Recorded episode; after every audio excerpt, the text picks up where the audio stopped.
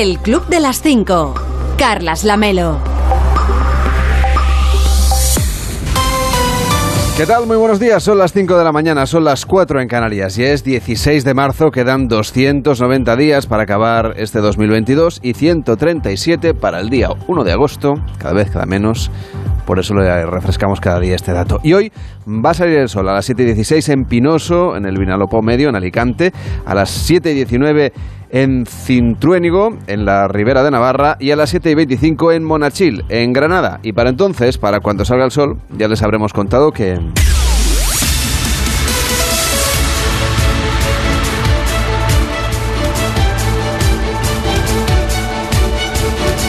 Les habremos contado que esta noche los primeros ministros de Polonia, Eslovenia y República Checa han visitado Kiev pese a los bombardeos para dar su apoyo a Ucrania. Juan Carlos Vélez, ¿cómo estás? Buenos días. Hola, muy buenos días. Horas antes de esta visita, el presidente del país, Volodymyr Zelensky, ha admitido que no entrarán en la OTAN y pide a su pueblo que lo asuma. Sí, lo ha hecho en el último mensaje eh, que ha difundido, que las conversaciones de paz con Rusia empiezan a sonar más realistas, pero que un requieren de tiempo para que, para que den frutos. Zelensky solo entiende esos frutos, eso sí, como una victoria sobre Rusia, que va a requerir del trabajo, del esfuerzo de todo su pueblo, también de sus negociadores. Rusia sigue presionando en esas conversaciones con que Ucrania renuncie formalmente a unirse a la OTAN, así como al reconocimiento de la independencia de las eh, dos autoproclamadas repúblicas Donetsk y Lugansk en el Donbass y a la soberanía rusa sobre Crimea. Y parece que Zelensky, lo ha dicho él mismo, tiene asumida la concesión respecto de la OTAN. Cree el equipo negociador o el gobierno de Ucrania, las autoridades de Ucrania, que hay en todo caso espacio para las concesiones por ambas, por ambas partes en esta en esta negociación. La OTAN, por cierto, va a encargar a los jefes de los ejércitos en una reunión que hay prevista hoy que elaboren nuevos planes de disuasión a Rusia que deben incluir más tropas y más misiles de defensa en el este de Europa. Ayer el secretario general de la alianza, Jens Stoltenberg, dijo que es necesario resetear la postura militar para ajustarla a esta nueva realidad. Zelensky recibió ayer la visita, como decías, ayer por la noche o esta noche, la visita de tres jefes de gobierno de tres países aliados de la OTAN, Polonia, República Checa y Eslovenia. Es la primera visita de líderes extranjeros a Kiev, a Ucrania, desde que eh, comenzó la invasión rusa, con el respaldo que, eso supone. Eh, se reunieron en Kiev, además, hasta donde viajaron en tren desde Polonia, con el conocimiento pero sin la asistencia de las autoridades de la Unión Europea. ¿Qué han dicho después de esa reunión en rueda de prensa? Bueno, pues el primer ministro esloveno, Janet Jansa, le ha trasladado el mensaje de que Ucrania no está sola, no están solos, vuestra lucha es nuestra lucha y juntos venceremos. El primer ministro checo, Peter Fiala, dijo después de la reunión que el pueblo ucraniano está luchando por sus vidas y su libertad, pero también por las de los demás. El primer ministro polaco, Mateusz Morawiecki, ha reclamado una respuesta muy rápida de la Unión Europea y el estatus de candidato, que no lo tiene todavía para Ucrania, y su número dos, que también acudía a esa eh, visita, Yaroslav Kaczynski, ha reclamado una misión de paz con capacidades militares. Mientras tanto, la guerra continúa. Hay unas 20.000 personas que lograron ayer abandonar la ciudad de Mariupol, pero están diciendo las autoridades locales que hay unas 400, entre ellas doctores y pacientes, del hospital regional que han sido tomados como rehenes por parte de las tropas rusas.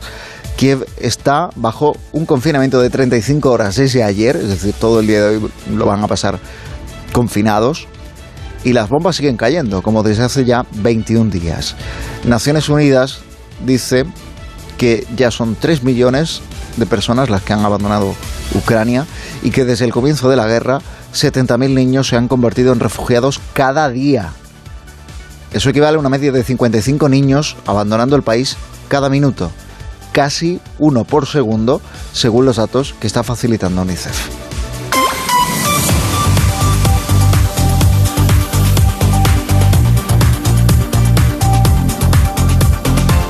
Y la promesa de Pedro Sánchez de incrementar el presupuesto en defensa no ha gustado nada, pero nada, nada, a los socios que tiene el gobierno. Diferencias, por supuesto, te puedes imaginar, en el gobierno de coalición, en esa forma de, gobernar la nación entre el PSOE y Unidas Podemos a cuenta de la decisión del presidente Sánchez de incrementar el gasto en defensa en los próximos presupuestos. El compromiso del presidente del gobierno es de aumentar progresivamente el gasto militar hasta llegar al 2% del Producto Interior Bruto. Ese es el objetivo marcado o fijado por la OTAN y eso supondría invertir alrededor de 8.000 millones de euros más de lo que se invierte actualmente. La ministra de Defensa, Margarita Robles, asegura que invertir en defensa es invertir en paz, porque hoy es Ucrania, ha dicho, mañana pueden ser otros países. Esta idea de que defensa es sinónimo de garantía de paz es la que discuten porque no comparten en absoluto sus compañeros de gabinete de Unidas Podemos. Hay otra compañera de gabinete que no es de Unidas Podemos, que es Yolanda Díaz, cuyo entorno lo que está trasladando es que no ve que sea una prioridad esto de incrementar el gasto en defensa, pero que como el ministerio depende del PSOE, no es asunto suyo, pues respeta la decisión, respeto y acato la decisión. Desde Podemos creen que el gasto en defensa es una cuestión absolutamente secundaria en estos momentos. Esto lo ha dicho así Pablo Fernández, portavoz, y que no van a apoyar un incremento del gasto militar de ninguna de las maneras. Esto lo ha dicho la portavoz de la cuota Colau de los comunes en el Congreso, Aina Vidal. ¿Qué dicen los socios de investidura? Pues Gabriel Rufián dijo ayer que el presupuesto en armamento del Estado español ya es muy alto. Merchaiz Purúa, de Bildu, que si se aumenta el gasto en defensa, se rebaja de ciertos departamentos y de ciertas necesidades. Partido Popular, Vox y Ciudadanos en esto respaldan al presidente Sánchez.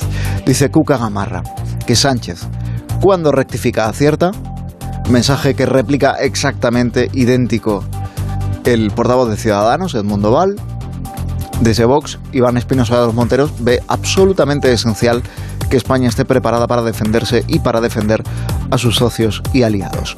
El gobierno va a empezar este miércoles, o sea, hoy, una ronda de contactos con el resto de los partidos en busca de, aparte del gasto en defensa, aparte que, que eso ya quedará para los próximos presupuestos, entiéndeme, para eso quedan meses de meterse a negociarlo, de ver qué eh, partidos, de momento los socios habituales no parecen estar muy por la labor, qué partidos apoyan esto del gasto en defensa o no, y quienes a priori no lo hagan, luego a ver qué contrapartidas consiguen negociar en los presupuestos, que al final de esto va la negociación de presupuestos y de aquí a finales de diciembre tenemos todavía un, mundo.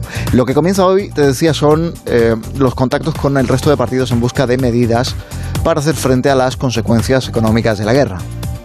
En nombre del gobierno se van a sentar en la mesa, como es, esto atañe fundamentalmente al área económica, las tres vicepresidentas Nadia Galviño, Yolanda Díaz y Teresa Rivera. Y también se va a sentar en la mesa el ministro de la Presidencia, Félix Bolaños. Los partidos de la oposición lo que le están pidiendo al gobierno es que actúe ya, porque hay medidas que tiene a su alcance y que no requieren igual de este consenso absoluto con el resto de, partidos, más aún con los precedentes que existen sobrados de eh, presidente Sánchez y de su gabinete y de su Consejo de Ministros gobernando por decreto. Por ejemplo, lo del impuesto especial de los hidrocarburos, que eso está en el gobierno, el decidir eh, rebajarlo. La ministra portavoz Isabel Rodríguez lo que dijo ayer es que mejor esperemos a la cumbre de jefes de Estado y de Gobierno de la Unión Europea de la semana que viene. Vaya a ser que aprueben los jefes de Estado y de Gobierno de la Unión Europea rebajar el IVA de los carburantes, vaya a ser que suspendan el sistema de fijación de precios de la energía, esto de desacoplar el gas, y que no haga falta tocar nada más. Pues esperaremos y lo contaremos aquí. Y la semana que viene vemos, ¿no? que tengas un feliz día, cuídate mucho. Igualmente, chao. Hasta luego. De lunes a viernes a las 5 de la mañana, el Club de las 5. Onda Cero. Carlas Lamelo. Seguimos bajo los efectos de la borrasca atlántica Celia, que dejará precipitaciones en el Mediterráneo y restos de calima, que serán especialmente densos en Baleares, tanto hoy como mañana, por lo que las lluvias pueden ir acompañadas de barro. Un nuevo frente atlántico entrará por el noroeste peninsular, que dejará un aumento de la nubosidad y precipitaciones en Galicia, en el Cantábrico, en el Alto Ebro y en la mitad oeste de los Pirineos. De lunes a viernes, a las 5 de la mañana, levántate o vete a dormir con el Club de las 5. Carlas Lamelo. El Club de las 5, de las 5 y 10, de las 4 y 10 en Canarias. Hola David Cervelló, ¿cómo estás? Muy buenos días. ¿A quién le das hoy con energía, con alegría y con café los buenos días? Sí, ya llevo cuatro. que es así, es que la noche es muy larga. Como dices que te invite yo a uno al final del programa. El último, porque me hace ilusión, porque Ya. es compartido. Los demás estoy aquí. Estás solo. Sí, eso, yo Bueno, solito porque voy quieres. haciendo. Te sí. sientas Bueno, al sí. otro lado de la redacción. Sí, voy- bueno, voy hablando con mucha gente, pero sí, sí, sí, digamos, compartido es Exacto, este. Somos en como ante- Putin y Macron, yo en una punta tú en la otra. Bueno, no, no, y que tengo que ir haciendo radio. Pero sí, sí, vamos ahí con, con asuntos. Tenemos los memes, am, los memes que, que se han hecho famosos por el polvo sahariano. Siempre que hay polvo, eh, digamos, en el ambiente, es ti te normal. interesa. Me interesa el tema. Yo me, me- sí, me detecto, pongo la atención y, bueno, sí, sahariano en este caso. Pero el tema es que, claro, a la gente le gusta la que ve el cielo de un color diferente, pues todo se llena. Que esto es diferente cuando no teníamos teléfonos con cámaras, esto no pasaba. Entonces solo había los profesionales, que la gran nevada del, del no sé qué, del 60 y pico, bueno, pues cuatro fotos que siempre ves las mismas. Porque claro, la gente no, no estaba como para gastar carrete en esas Acuérdate cosas. que había carretes de 12 fotos. Bueno, y que si sacabas 13... 24, de era- 36 si de- tenías... sí, 36 ya era Ahí una, era una una cosa muy importante. Sí, ya podías malgastar alguna fotografía en todo caso. Ahora se comparte y si no cuelgas una foto en las redes sociales, como que no has vivido la experiencia, ¿no? Ya no es eso de dónde estabas eh, el día que pasó tal cosa, sino qué foto colgaste en las, en las redes sociales. Por eso, pues claro, la gente enseguida se ha puesto a compartir pues sus chistes, sus memes sobre lo que estaba pasando, ¿no? Por ejemplo, eh, aparecía pues un Box Bunny contando billetes y decía, estos son los del autolavado despertándose hoy, ¿no? Ya pensando la de dinero que iban a hacer cuando pase todo esto, ¿no? En tendencias de ropa para este mes eh, ponían, por ejemplo, pues dos saharauis ahí vestidos ahí con tuaregs, o sea, así muy, muy, muy tal, que eso es lo que va a ser trending. O, por ejemplo, estamos escuchando, porque no- nos imaginábamos que estamos en Tatooine, directamente, el planeta de origen de Luke Skywalker, que, bueno, compartían fotografías de la película Star Wars, como diciendo, preciosas vistas de Madrid esta mañana. Porque, claro, el- la etiqueta era polvo sahariano, la verdad es que sí. También te digo yo que ahora que van a estrenar la nueva serie de Obi-Wan, que se sitúa en Tatooine, precisamente, igual se les ha ido un poco de las Igual estaban manos rodando unas escenas por rodando, la claro. y no lo dice, sabíamos. Oye, ¿qué hacemos? ¿Nos Vamos, no, hace mucho calor ahí. Lo hacemos en Madrid que me viene bien. Bueno, pues tira, tira un poco de polvo en suspensión y, y con eso pues ya tienes el, ya, ya está, ya se ha acondicionado un poco eso, ¿no? También compartían la mítica imagen de cuando peinan el desierto en Spaceballs, eh, loca historia de, las galaxias. Dice peinando las calles de Murcia en busca de gente atrapada en la arena. Bueno, es que es un poco eso. También compartían imágenes de la película Blade Runner 2049, que verdaderamente la fotografía de la película recordaba muchísimo, ¿no? Ese ambiente muy denso, muy anaranjado, muy tipo pelo y, y- y moreno de, de Trump, ¿no? O sea, un poco eso. Y a mí me ha gustado muchísimo una imagen que se veía, pues así como si estuviese eh, en pleno Egipto. Qué bonito está hoy el templo de Devot en Madrid, porque verdaderamente el templo de Devot era como de golpe estabas... eh, Estabas en, en- en Egipto, ¿no? Otra que hacía una Había vuelto a casa al templo. Sí, exactamente, ha vuelto, vamos, eh, te ha- se han traído Egipto aquí, ¿no? En este caso. Bueno, eh, Deborah Twitch también decía, hacía una comparativa, ¿no? Eh, Madrid es la ciudad que se disfraza, ¿no? El año pasado fue de Moscú y este año de Bagdad. Bueno, es como que cada año pues toca parecer otra, ¿no? Después ponían imagen de todo de actores y gente famosa llorando y ponía los que lavaron el coche este fin de semana pasado, porque claro, también si te has gastado una pasta en limpiarlo y luego pasa esto. Después, típico de Madrid, decía, igual nos hemos pasado un poco con el filtro sepia, cierto, porque ahora todo el mundo pone filtros en las fotografías, por lo que decíamos, oye, ¿y si ponemos entre todos el mismo filtro? Es una opción. Y el que más me ha gustado y que para mí es el top one de todo esto, se ve ah, el típico coche, cuatro latas en este caso, que está participando en un rally y dice, con este polvo sahariano no sé si lavar el coche o ponerle una pegatina del París-Dakar. Digo, pues también es verdad, pones una pegatina y ya tienes el, vamos, la escenografía perfecta para decir que has participado como mínimo en el Madrid Parla o Estoy lo que seguro sea. de que hay zonas de España como Baleares, no digamos Canarias, Mm, bueno, ahí es que se habitual. deben estar riendo. Sí, a- ponían una fotografía del satélite demás. de una vez que se veía desde el satélite cómo eh, había- estaba cubierto todo de arena directamente desde África hasta, hasta alguna de las islas. Y diciendo, a nosotros nos lo vais a contar. Pero bueno, ya se sabe que cuando algo pasa en Madrid eh, es cuando es noticia, efectivamente.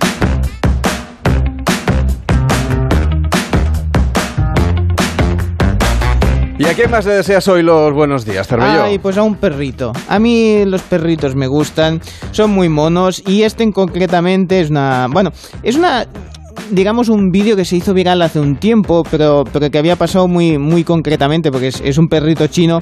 Claro, por la voz no le entenderéis, no sabréis que Porque es- habla chino, porque, claro. Claro, ladra en chino. eh, es, claro, es un poco diferente, ¿no?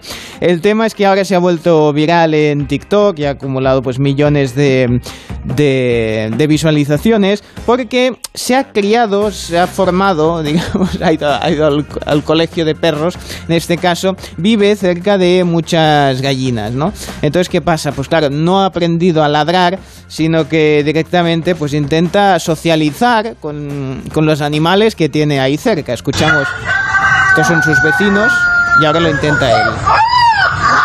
Pobre. Qué mono. Pobre. Muy bien. Sí, lo intenta, empieza bien porque ah, ah, ah, le queda ahí un poco pobrecito mío. Mira, mira. Esta pobre que se ha quedado, se ha quedado un poco ahí mm, ahogado, ¿no? Bueno, pues eh, es eso, ¿no? Eh, uno intenta socializar como puede.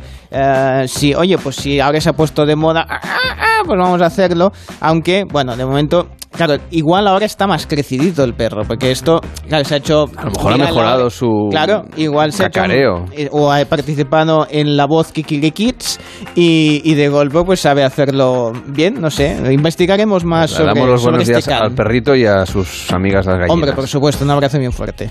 El Club de las 5.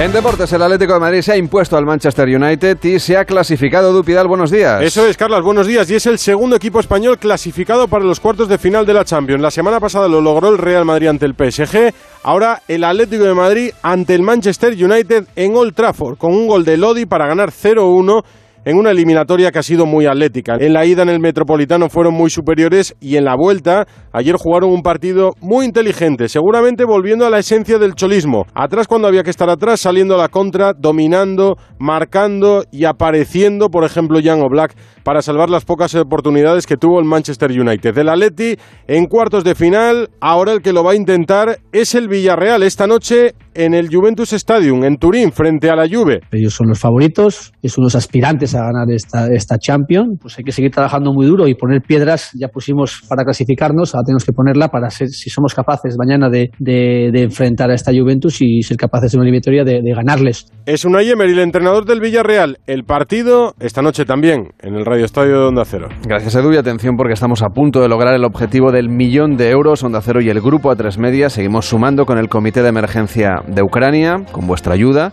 las ONG Aldeas Infantiles, SOS, Educo, Médicos del Mundo, Oxfam Intermón, Plan Internacional y World Vision ya han recibido más de 900.000 euros que están siendo destinados a atender las necesidades de todas aquellas personas que están huyendo del terror de la guerra en Ucrania.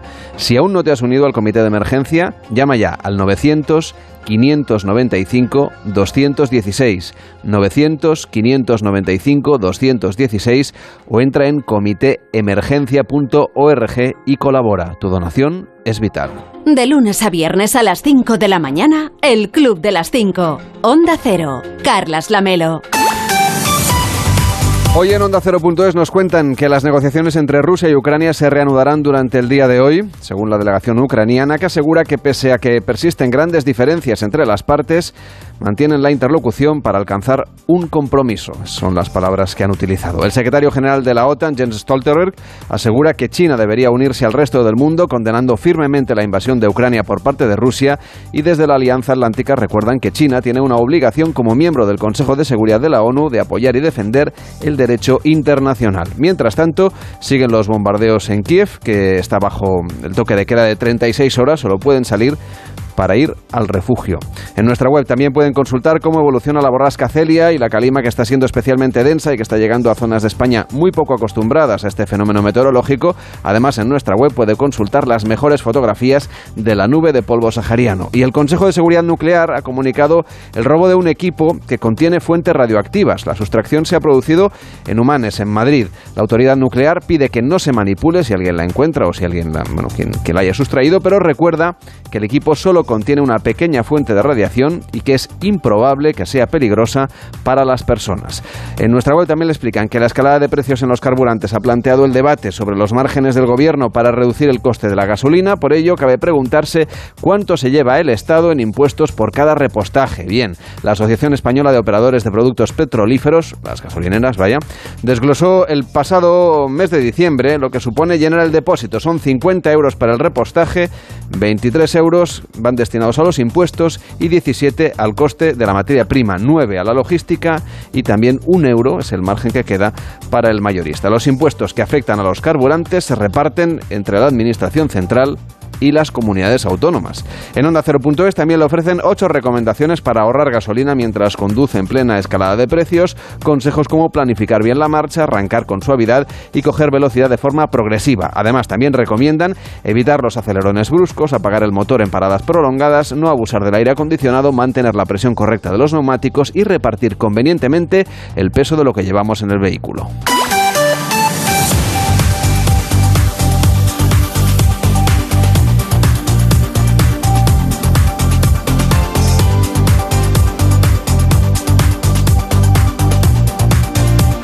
Seguimos repasando lo que nos cuentan en Onda 0.es. Continúa la huelga de transportistas que ha provocado la paralización de la actividad en numerosos puertos y centros logísticos de España, afectando así a la carga y descarga de diversas mercancías. Mercamadrid, el principal centro de distribución alimentario del país, recibió ayer la mitad de la mercancía habitual debido a la huelga indefinida. En nuestra web también puede consultar el calendario de la campaña de la renta que comienza el próximo 6 de abril y concluye el 30 de junio. Según la normativa, deben presentar la declaración de la renta aquellas personas que hayan percibido más de 22.000 euros en los 12 meses anteriores con un único pagador. Aquellos que cuenten con más de un pagador y cuya suma supere los 12.643 euros también deberán hacer esta declaración de la renta. Este mes de marzo lleva un nuevo complemento, llega un nuevo complemento para algunos pensionistas. Puede consultar en onda 0.es que jubilados podrán percibir esta prestación y cuándo se va a realizar el pago, que seguro que a usted le interesa. Y la actualización de los datos del coronavirus pone de manifiesto que la incidencia acumulada continúa en ascenso hasta los 432 casos. El último boletín ha notificado 281 fallecidos por COVID-19. En onda 0.es también le cuentan que Mercadona cierra 2021 con 680 millones de euros de beneficios y un aumento en el 3,3% de las ventas. Y miles de profesores convocados por los sindicatos de educación se han manifestado por el centro de Barcelona en contra de la gestión del conseller de Educación, Josep González Cambrai. La de hoy es la segunda de las cinco jornadas de huelga que han convocado en la escuela pública y concertada en Cataluña. Y en territorio negro, con Julia en la onda, eh, con Julio Otero, quiero decir, en Julia en la Onda, repasan el caso de Antonio David Barroso, el joven con una discapacidad de casi el 91% y cuya madre padece un trastorno psiquiátrico. El joven está desaparecido. La madre asegura que murió. En unas declaraciones explica que falleció en casa y en otras eh, que fue ella quien le mató. En cualquier caso, dejó el cadáver en una silla de ruedas y lo transportó en su coche, pero no sabe dónde quedó abandonado. Bueno, van a contarnos una historia terrible, la historia de Antonio David Barroso se llama, que coge el corazón. La verdad es que tuvo una vida durísima y además un final muy cruel y aún misterioso. Tenía 15 años, estamos hablando de un crío, de un adolescente. 15 años, tenía una gravísima discapacidad que le hacía depender para todo, absolutamente para todo, de su madre, que se llama Macarena Díaz. Uh, hoy en ese territorio nos van a contar Manu y Luis que el día 12 de septiembre de este año pasado, hace por tanto seis meses, eh, la madre, Macarena, salió con su hijo de casa de Morón de la Frontera, en la provincia de Sevilla, y casi 23 horas después eh, la mujer llegó ya sola a una gasolinera en un pueblo llamado Carabias, en la provincia de Segovia, y le dijo entonces a una empleada que a su hijo lo habían matado. Es un caso durísimo, ¿eh? una vida durísima, porque la madre, que está, tiene una enfermedad psiquiátrica, estuvo entregada a cuidar a su hijo durante todos estos años, los 15 años que vivió la criatura, Y, ah, y- pero claro, no deja de ser la responsable también de su desaparición hace ya seis meses. Sí, eso es. Y toda la investigación de la policía eh, prácticamente solo tiene una verdad, que es que Macarena vivió entregada a su hijo durante 15 años, casi 16. Y fue una madre extraordinaria, eh, eh, devota. Macarena tiene tres hijos, incluido Antonio, que el- no sé si decir eso era, pero oficialmente es hasta que, hasta que sepamos qué pasó con él. Es el mediano. Tiene, como decías, una, una enfermedad gravísima, se llama síndrome de Lennox-Gastaut. Tenía, eso significa que tiene una discapacidad del 91%. Uf. No puede hablar, no puede comer, no puede moverse por sí mismo, está en silla de ruedas. Macarena, la madre, por su parte, también está enferma, tiene un trastorno bipolar y ha tenido episodios de esquizofrenia. Eso, eso tuvo- acreditado antes de que desapareciera el hijo, digamos. Sí, sí, sí, sí, O sea, bipolar y, y, eh, brotes de esquizofrenia. Buah, Ujú. Madre mía. Ha tenido en su vida algunas parejas, entre ellas el padre de David, el chico desaparecido, con el que ha terminado mal, pero hasta el verano pasado fue, insisto, porque es importante, una madre que se desvivía por su hijo. Aunque, y eso también lo ha descubierto la policía, desde este verano, desde el último verano, daba la sensación de que algo estaba ocurriendo de- en el cerebro de la madre. Y en más de uno, con Carlos Alsina, hablaron del arroz en Valencia. Un tema siempre delicado. Vamos a ver, hay un tabú en Valencia que, eh, que, que me cuesta mucho de explicar. ¿Solo uno? Bueno, No, muchos, tú, David, muchos. tú Vamos guarda por silencio partes. un rato, Ah, vale, vale, Jorge, vale, que, vale, que vale. la vamos a tener. que estamos en fallas. estamos en semana de fallas. o sea que, Sí, por por favor. Si tú Solo haces, haz- haces una paella y, y- y tú cuelgas una paella, por ejemplo, en mi Instagram y me dicen que eso no es paella. Y digo, entonces cuando yo voy a, a la ferretería a comprar el recipiente, ¿cómo lo llamo? ¿Arroz con cosas? Que no entiendo nada. La paella es el recipiente. El. Claro. O sea, el recipiente, aquí hay una polémica que David ha roto la lanza muchas veces. Hay una polémica de que tú no puedes llamar en Valencia eh, a un recipiente que se llama paella y ponerle arroz. Si le llamas paella, te, ca- te, cor- te caen hostias como panes. Entonces, eh, hago arroces con caracoles, hago paellas con, con carabineros, hago to- todo tipo de arroz que me exige el, eh, mi, mi- mi restaurante al que me dedico yo, que es a, a proporcionar un arroz para crecer en el restaurante y es completamente imposible poder, poder Entonces, hacer un- decir, arroz en paella, eso es lo que, eso, es- ese tecnicismo es el. Es que no lo sé yo si te darán también por ahí. que hacer es ni puto caso. También te da. Disfrutar, hay que hacer que hemos acabado, hemos arroz. acabado justo en lo que En lo que no queríamos evitar queríamos. Ah. en Sí. esta semana de fallas. Mira que os lo dije. No, vamos, vamos a hablar si no hablemos de la paella porque. David de Jorge nos va a enemistar con toda la no. audiencia. Hablemos de arroces. No solo de Valencia, sino pero que te tienen de todos un paquete España. de flipas en Valencia. Hablemos de arroz, que es más mm, porque disimulado. Valencia la paella es solo menos una- comprometido. Mira, de mira, mira, tabuada, la paella. Bueno, pueden escuchar a Robin Food y todo su espacio hablando de arroces, de arroces, en onda 0.es, en su altavoz inteligente y por supuesto en nuestra aplicación. Ah, bien, sí. Que, sí. Señor Viente, no quiero que me quemen como un ninot. No. ¿Sabes? Si- por Quiere que de- tire las cartas No, a por ver hablar si de le van a- paella en lugar Ah. de arroz y de arroz en lugar de Sí, paella. bueno. Yo, yo lo que quemo aquí, que a mí me... como mucho quemo un poco de incienso. me da porque mucho va bien. respeto. Pues el incienso va muy bien de quemar. Yo hago la quema Pero todos los lleva días. todo el aroma de la, del arroz, iba a decir, de la Bueno, paella. pe- pero te entona, te entona. Yo tengo incienso de... Sí, de... ¿A saber de qué? De arroz a, a banda, de paella, de todo. Tengo, a mí me gusta todo el, todos los aromas en el incienso. A ver, que tenemos la gente muy preocupada porque ha circulado por las redes del social, pues una noticia que dice que la NASA ha puesto fecha a la destrucción de la Tierra. Concretamente Ya nada dice... me extraña, déjeme que le diga. Bueno, a ver, dicen que es el, el asteroide 2009 JF1, ¿eh?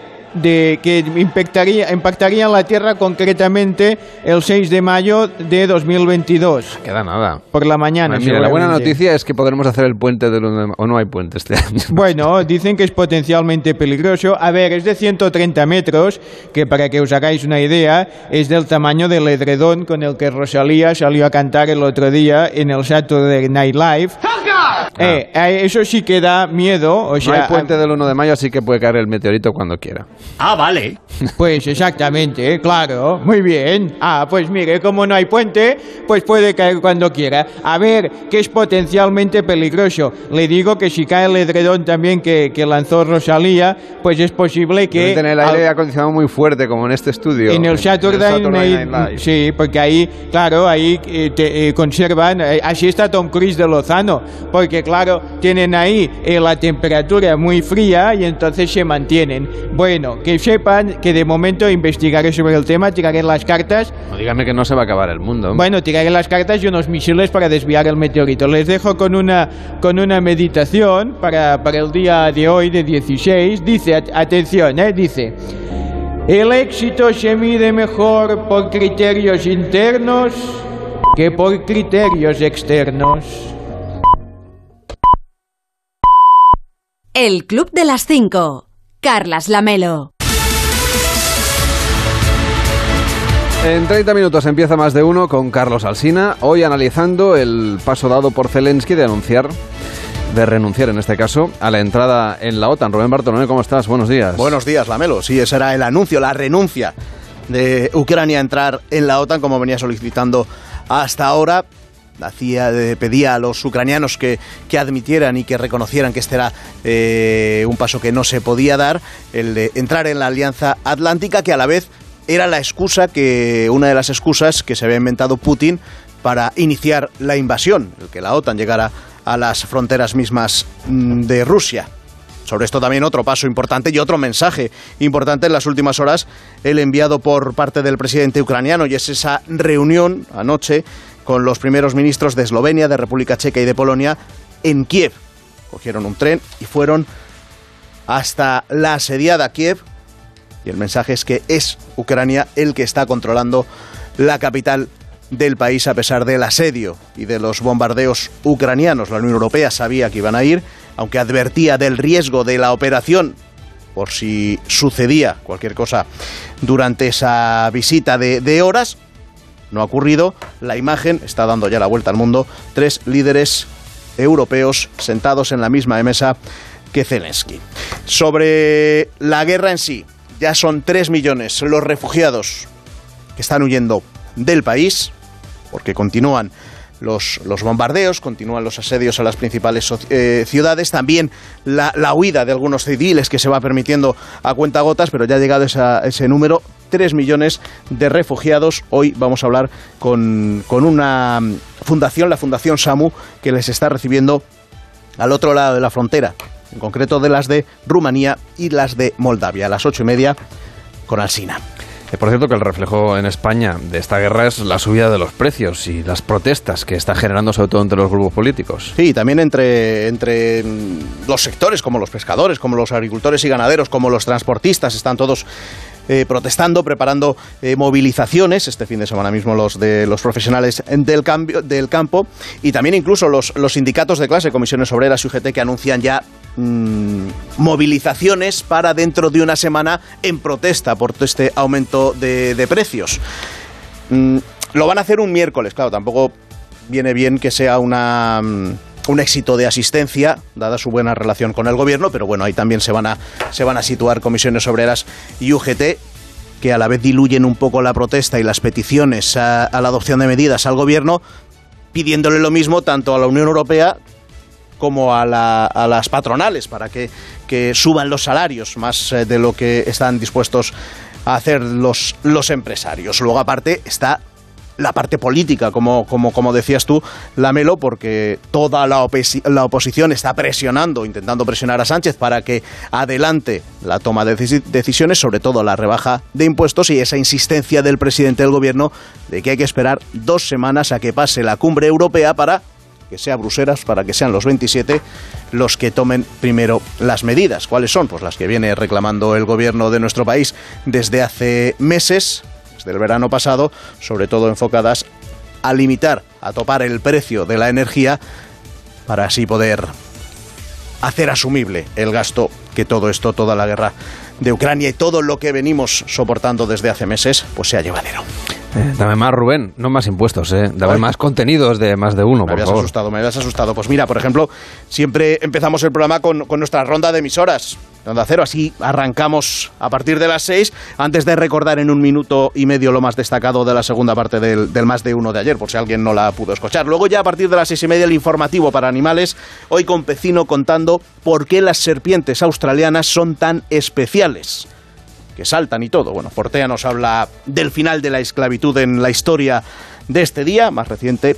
A partir de las 7, Vélez nos recuerda cómo hace un año contábamos la salida de un destacado miembro del gobierno de nuestro país.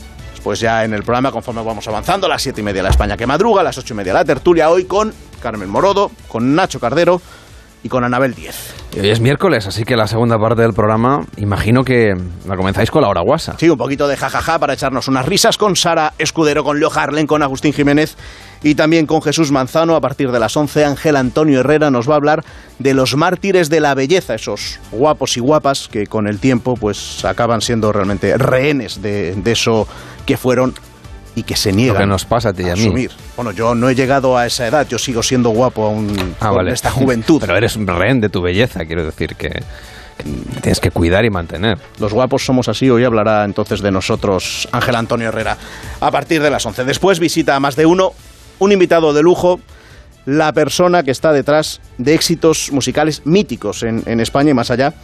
Hoy con Alsina Manuel Alejandro para contarnos y cantarnos su vida. 90 años de recuerdos que va a llevar también al Teatro Real. Después del mediodía, la...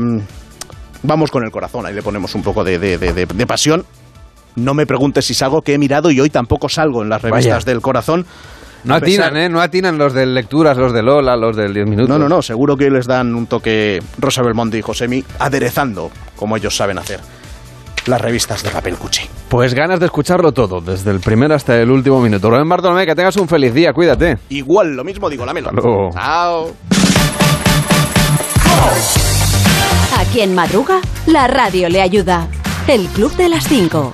Carlas Lamelo. Me voy a dejar que le mande un abrazo a Pablo Motos, que sigue de baja por COVID en el hormiguero, pero el programa ahí está, al pie del cañón con Nuria Roca. Pues sí, y ayer anoche entrevistaban a- al actor Oscar Isaac, que interpreta a un nuevo superhéroe en estas series de, de- Marvel, que ahora la producción no para, van sacando series y películas, es un no parar.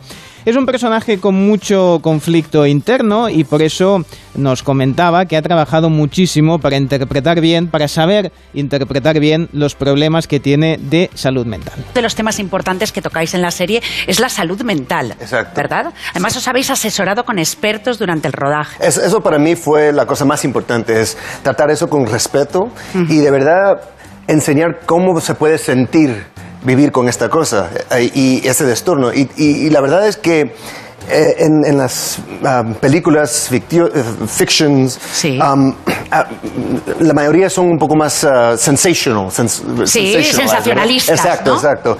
Y nosotros, nosotros quisimos hacerlo más, ah, tratarlo con un poquito más respeto y más... am, Humano. Sí, más Aun tratándose de un Ah, superhéroe. No, pero esa es la cosa, usando estos símbolos, ¿verdad? Estos, este, este, este género. Claro. ¿Verdad? Para, para hablar de unas cosas que son de verdad. Porque la verdad es que esa cosa que tiene la gente es un, un- la verdad es que es un superpower. Porque la gente es, es, se trata de alguien que ha sobrevivido una cantidad de abuso, de trauma por muchos años y por, para, para vivir, para sobrevivir, la mente se fractura y cree diferentes personalidades para poder vivir, porque si no se mueren.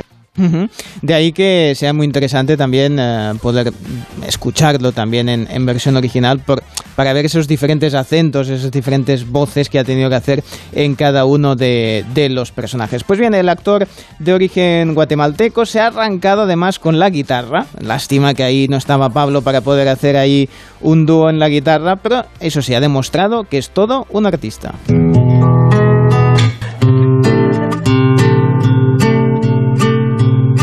Dicen que por las noches no más se le iba en puro llorar. Dicen que no comía, no más se le iba en puro tomar. Juran que al mismo cielo se estremecía al oír sus llantos. Cómo sufría por ella, que hasta en su muerte la fue llamando. Ay, ay, ay. Llegaba ya el estribillo, Cervelló. Se ponía, se ponía bonito, pero claro.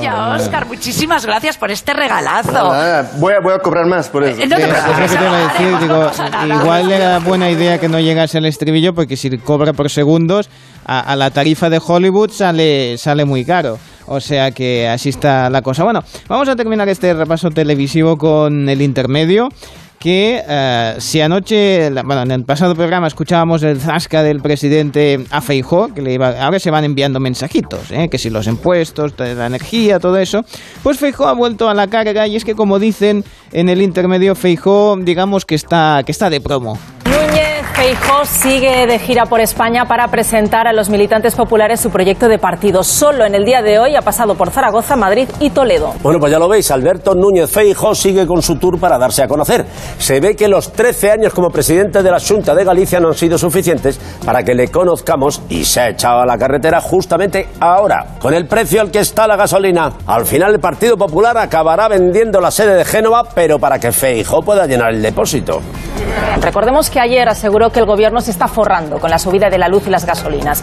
Pues bien, en su entrevista de la Sexta, el propio Pedro Sánchez le recordó que el mayor porcentaje de los ingresos por los impuestos de la producción eléctrica va a las comunidades autónomas e incluso le recriminó que hablara de forrarse, puntualizando que el Estado no se forra, lo que hace es sostener el estado de bienestar. Pues bien, hoy Feijóo se ha dado por aludido y ha vuelto a contestar al presidente. gran réplica que me han dado es que las comunidades autónomas también recibimos una parte del IVA que grava los carburantes y la luz. Y digo, sí, señor. Y por eso tengo legitimidad como presidente de Galicia para pedir una rebaja de impuestos en la electricidad, en el gas y en los combustibles. Tengo esa legitimidad y, y la pido y la ejerzo con respeto. Pues claro que lo sé. Pero como presidente de la Junta estoy legitimado para exigir que se bajen impuestos. Ahora bien, como futuro líder de la oposición estoy legitimado para inventarme datos con los que atacar al gobierno. Y luego ya como gallego estoy legitimado para palear a un pulpo como Ayuso hizo con Casado. Ahí está. O sea que eh, hay que buscar. eh, Si estás legitimado, depende de, de tu rango, pues puedes hacer ciertas cosas. Y ahí Wyoming estaba buscando las diferentes. di- con, con cada carnet, a ver cuántos carnets tienes para ir disparando y en qué, y en qué direcciones. Siempre un poco de ironía, siempre viene bien. Pues por cierto que hoy tienes trabajo porque en el hormiguero bajo nuestro compañero Goyo Jiménez. Perfecto. Así que también te vas a reír y vas a tener que Sin duda, sin estar duda. ahí pendiente de la tele. Y mañana Rosalía. O sea que tienes trabajo. Esta semana, agenda importante. El Club de las 5. Carlas Lamelo. El Club de las 5, de las 5 y 42, de las 4 y 42 en Canarias. Hoy en el Club de las 5 conocemos a alguien que ha consagrado su vida profesional, una vida relativamente breve porque son muy jóvenes, pero han, lo que llevan de experiencia profesional la han consagrado a cuidar de las casas de pueblo. En realidad son tres arquitectos, Alberto Sánchez, Ismael Pizarro y Guillermo Bosque, arquitectos que rehabilitan viejas viviendas de Usted en Zaragoza, una de las zonas más despobladas de España. La arquitectura rural española tiene un inmenso valor, no solamente bucólico y sentimental, sino también arquitectónico y pueden convertirse además en refugios frente a la frenética vida de las ciudades o espacios de trabajo y hasta negocios que ayuden a evitar la despoblación incluso que la reviertan. Ismael Pizarro, ¿cómo estás? Buenos días. Hola, buenos días. ¿Qué tiene de especial la arquitectura rural española? Bueno, pues ¿qué tiene de especial? Mm, tiene muchas cosas especiales, la, sobre todo la- el paisaje urbano que, que genera, ¿no? Pero también las técnicas tradicionales que se utilizaron y que hoy en día se están perdiendo, las técnicas tradicionales y los materiales tradicionales. Es decir, que aunque nos parezcan casas así como de otro tiempo y muchas están realmente casi en ruinas en muchos casos, estaban muy bien hechas, ¿no? Estaban probablemente mucho mejor que los edificios de hoy en día. ¿Y por qué? Y- ¿Por, por qué estaban mejor hechas? Bueno, a ver, en primer lugar, eh, en esta perspectiva de, de cambio climático en el que en el que estamos, pues utilizaban materiales del, del, del lugar. Por lo tanto, mm, ya estaban utilizando materiales de, de kilómetro cero y, y eran lo más sostenible posible que, que, que podía existir.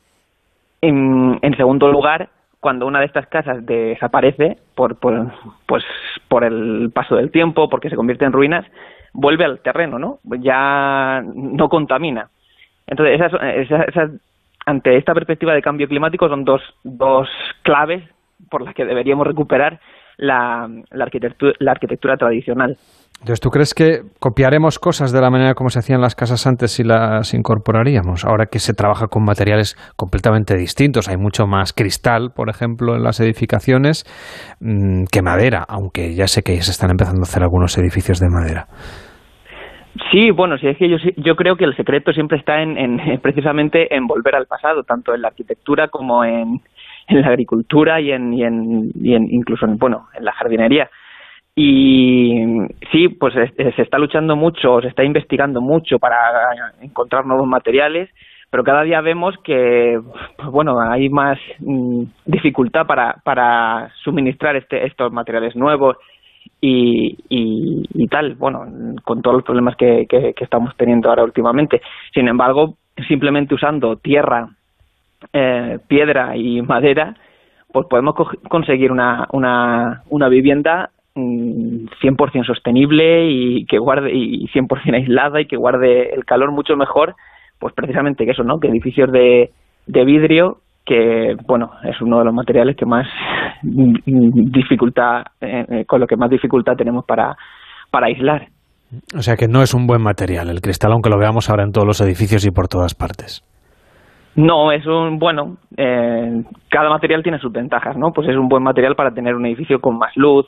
Sí que es verdad que la arquitectura tradicional ya, por, por los espesores que tienen que tener los muros, por, claro, una estructura de, de muro, por ejemplo, de sillares de, de piedra, no es lo mismo que una estructura metálica, donde el, espesor de la estructura puede ser pues 20 o 30 centímetros, y un muro pues sí que requiere esos 50, 60 centímetros em, la transmisión de cargas y todo, pues eh, requiere que los huecos sean más pequeños. Entonces, pues sí que es verdad que la arquitectura tradicional se caracteriza por esos esa composición de huecos más pequeños, más grandes y una, y una arquitectura contemporánea. Bueno, también depende de cómo sea la arquitectura tempo- contemporánea, pero si eh, pensamos en un edificio, pues en un rascacielos todo de vidrio, pues evidentemente que ese, ese edificio va a tener va a tener más luz. Pero bueno, todo también depende y siempre y la sostenibilidad y todo depende de del emplazamiento y de que y de que se conozca bien el, el, el lugar. Y eso la arquitectura tradicional lo, lo, lo conocían muy bien y lo aprovechaban muy bien.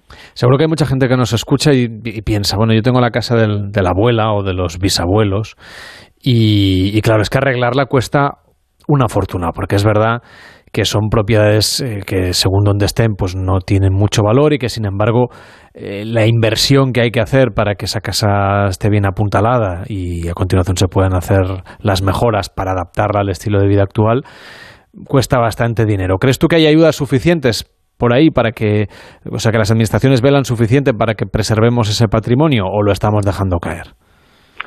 Pues no, no, no. Yo creo personalmente que no hay ayudas, no hay ayudas suficientes y las ayudas que hay eh, están destinadas, por lo menos de momento, a, a la eficiencia energética, pero muy enfocadas a, a, la ciudad, a los edificios de la ciudad todavía. No se está pensando demasiado en, los edificios del medio rural y, y mucho menos en los edificios históricos que, con- que tienen una serie de dificultades. Eh, por ejemplo, en las- hay muchas sub- subvenciones últimamente sobre eficiencia energética, pero claro, cuando eh, lees los requisitos para rehabilitar estas estas viviendas, muchas de ellas no los pueden no lo pueden cumplir. Y, y por otro lado, mm, por ejemplo, también subvenciones eh, con, de cara al turismo o, o, o convertir una vivienda en- en- con un recurso turístico, ¿no? Una, por ejemplo, una, una casa rural, eh, también mu- hay muchas limitaciones de, de normativa y, y- muchas veces no se pueden cumplir porque estás dañando el propio el propio carácter del edificio. Por ejemplo, pues a lo mejor la, altura de algún techo o la, la altura de, de alguna de algún acceso, de alguna puerta.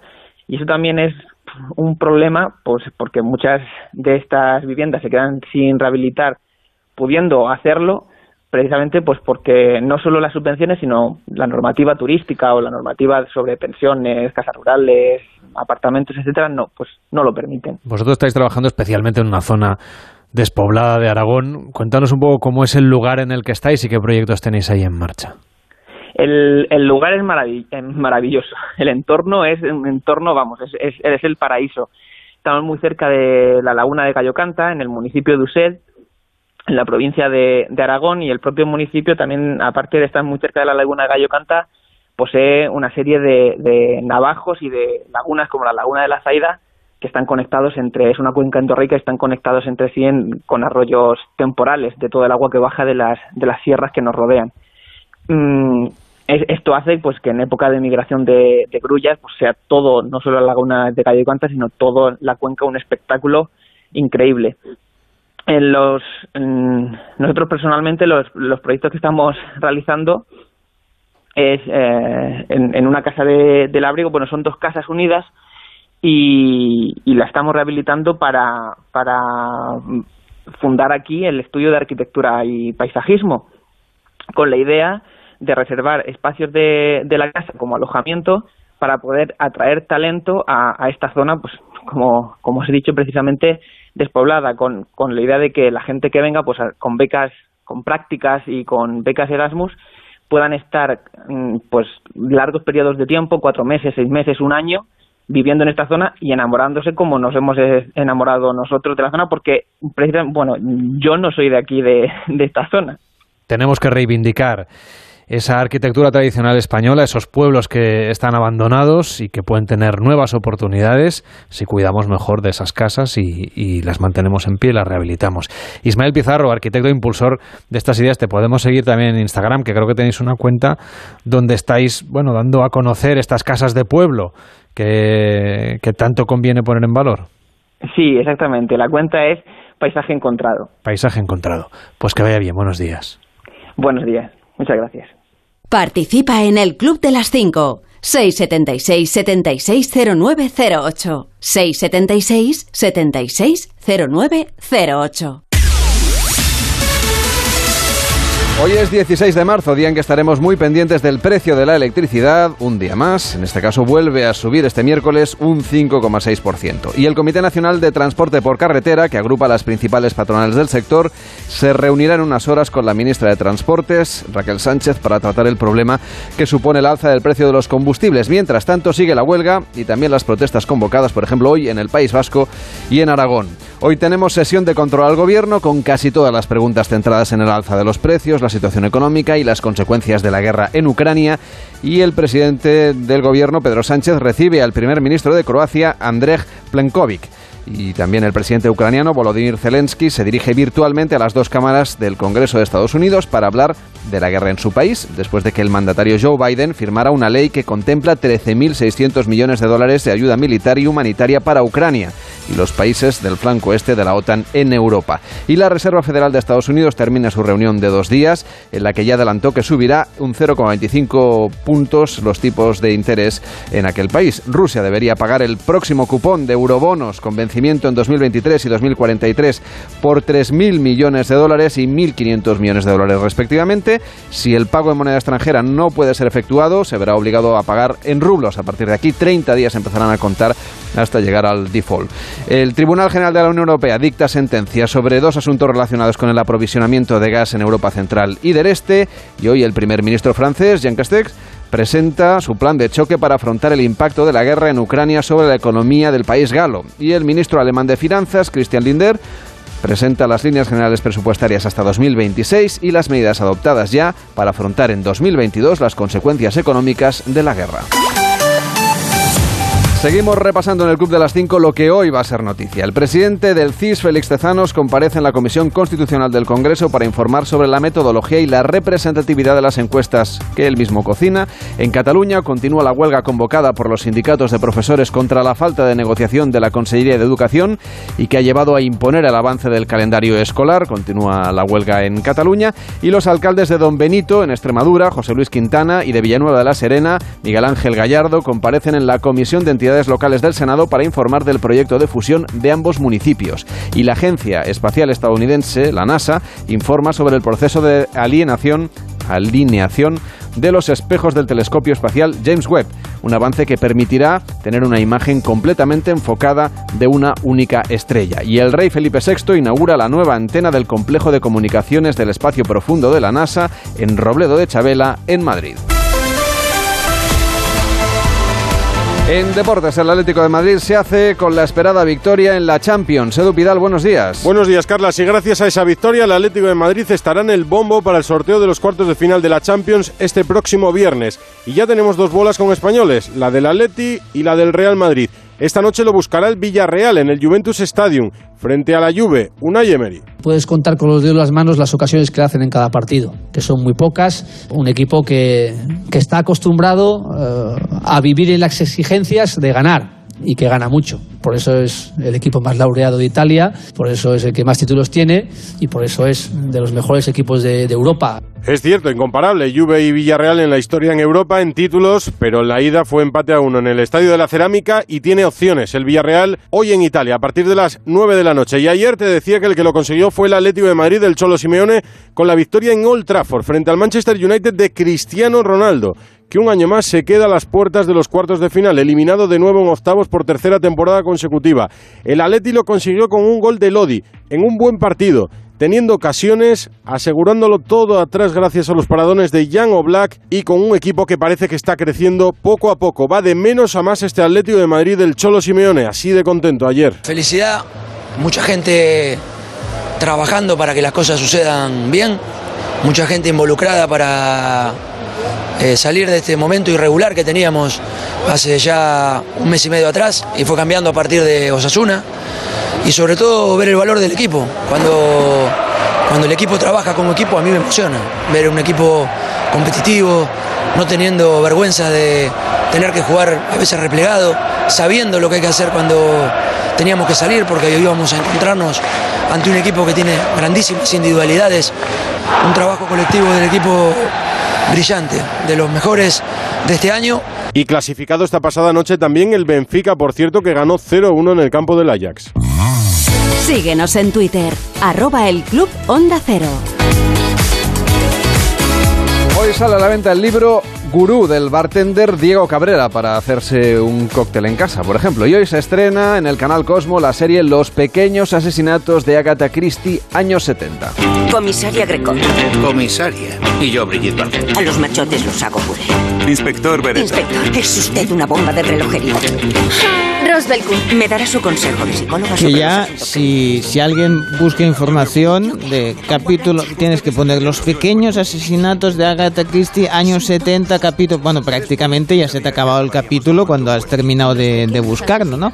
Bueno, es una, es una serie muy ambientada en los 70, en la estética, es muy, es muy graciosa, está muy, está muy conseguida. Como decimos, eh, Annie Greco es la primera mujer nombrada comisaria en la, en la ciudad francesa de Lille, 1972, por tanto ya lo vamos ahí, ahí ubicando. Los personajes son muy exagerados, sobre todo el de él es el típico policía guapo, conquistador, digamos, de, de eso, de los años 70, ¿no? Camisas muy apretadas, muy coloridas, que bueno, que están muy estereotipados, pero que al mismo tiempo ha- hacen mucha gracia por eso, ¿no? Por la, esos, esos momentos en que, por un lado, el movimiento feminista pues estaba, estaba apareciendo ya con fuerza, también la liberación sexual por otros, por otros lados, y son elementos que, que combinan en todos estos personajes que al margen de las investigaciones, que también tendrán su, su, su gracia, pues combinan con los personajes que enseguida conectas y que quieres saber más que ellos. Muy interesante esta, esta serie. Un revival. Se llama Los pequeños asesinatos de Agatha Christie, años 70. Toma ya.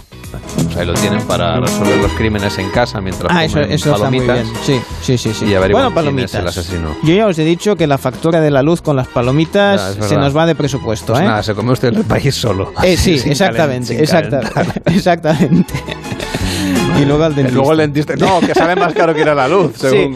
No te creas, ¿eh? Igual Pero bueno. el empaste no. Si te lo tienen que cambiar, es igual sí. Bueno, va, me- café, me, café. me guardo la moneda, haremos el concurso esta semana el viernes. Va, sí, muy bien, muy bien. Pero como tengo otra, Ah, muy bien. pues la voy a usar para invitarte a un café. Muy, porque estoy guardando una moneda para el concurso que es muy especial. Ya, ya verás, no sé de qué país es, pero espero que sea válida, que no sea falsa. Mientras tenga cara y cruz ya nos sirve. Sí, eso lo tiene, eso lo tiene.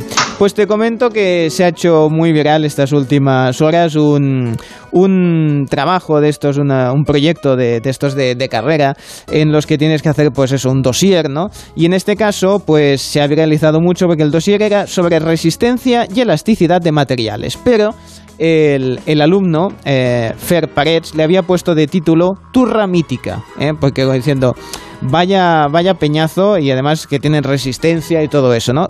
E- emulando un poco el logo de Terra Mítica y tal, ¿no? Pusiendo Terra Mítica. Total, que el de la copistería eh, le llamó para decirle, oye, que te has equivocado, que se te ha ido la A y la U. Y dice, no, no, no, es que esto era así realmente. Claro, de ahí que se ha hecho la coña. Deliberadamente quería decir que esto es una turra. Que es una turra mítica y me ha parecido genial. Y además, claro, Con el logotipo del parque y todo, ¿eh? todo, todo muy currado y además bien encuadernado con anillitas y todo. Claro, se este hombre se ha empezado a hacer y ha empezado a compartir su creatividad, ¿no? Y es que no es la primera vez que hacía cosas así. También tenía, pues, otro trabajo sobre transmisión del calor y dice, sigue hablándome de transmisión del calor. En la portada ahí ponían la foto de una persona que estaba ya o durmiendo o a punto de morir directamente del, del peñazo de los... Bueno, hay gente original haciendo los trabajos, bien, iniciativa y luego viralización. Cervello, cuídate mucho. Mañana más. Mañana vuelve más. Mañana vuelve el Club de las 5. Ahora empieza más de uno.